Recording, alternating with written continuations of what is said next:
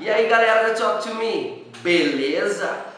Voltei com mais um vídeo aí, nosso vídeo semanal. E a dúvida de hoje é bem interessante. A galera pergunta para mim direto nas redes sociais aí, é quando usar o must e quando usar o should. Por que, que existe essa dúvida? Porque a tradução delas, essas duas palavras, é praticamente a mesma, que é o verbo dever. Mas qual dever? Dever dinheiro? Não. Dever favor? Não. E quando que eu uso must e quando que eu uso o should? Então essa vai a dica de hoje, aquela diquinha rápida, tá? Lembrando sempre que o canal foi feito para te dar dicas rápidas sem ficar pensando muito em gramática. Quando que usa porque é verbo, porque... não.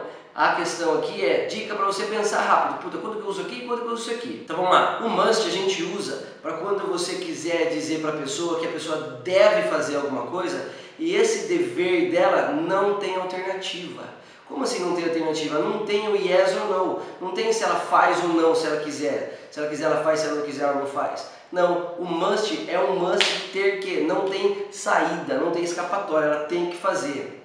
Tá? Exemplo, I must study. Eu tenho que estudar. If I want to learn English, I must study. Se eu quiser aprender inglês, eu tenho que estudar. Não tem outra maneira. If I want to lose weight, I must diet.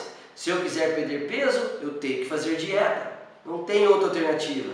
Aliás, existem outras alternativas no caso da dieta, mas essa é uma delas que você tem que fazer, tem que fazer dieta, ok? E o should? O should não, o should ele já dá essa opção da pessoa, você faz se você quiser, que a tradução seria você devia ou você deveria, dependendo do tempo que você usar na frase.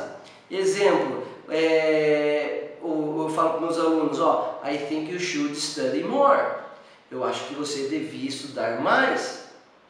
Então, nesse caso, eu estou passando a ideia para ela, para assim, ó, dever, nesse caso, o estudar, nesse caso, é uma coisa boa. Você faz se você quiser. Então a pessoa fica sob uma obrigação moral de fazer aquilo. Entendeu? Então essa é a diferença. Exemplo, é, a pessoa fala, ah, eu preciso fazer dieta, eu preciso emagrecer. Fala, I think you should diet. Ou I think you should run. I think you should practice exercise. Então eu falo, eu acho que você deveria fazer dieta, eu acho que você deveria correr, eu acho que você deveria fazer é, é, academia, fazer exercícios. Aí eu estou passando para ela a ideia que ela deveria, seria uma coisa boa para ela, mas ela vai fazer se ela quiser. Simples, não tem segredo. Must você usa para coisas que não tem como você escapar, você tem que fazer, ou you should para coisas que você pode sim fazer se você quiser ou não. Um exemplo bem claro, é, eu falo assim, ah, tomorrow I must wake up early. Amanhã eu tenho, eu devo acordar cedo não tem jeito, eu tenho que acordar cedo para trabalhar. Ah, se eu quiser chegar cedo no trabalho, o que, que eu tenho que fazer? Ué, se você quiser chegar cedo no trabalho, você deveria acordar mais cedo. You should wake up early. Aí você passa a ideia, ó, se você quiser chegar cedo, você deveria acordar mais cedo. Mas fique à vontade, faça aquilo que você quer. Essa é a diferença quando você usa o should e quando você usa o must. Tá? Um, exemplo legal também. Meu filho é novo, tá? Tem 4 anos. Qual que é o dever dele? Estudar. Tem que fazer estudar e brincar. Então eu falo assim, ó, you must study and play. Beleza.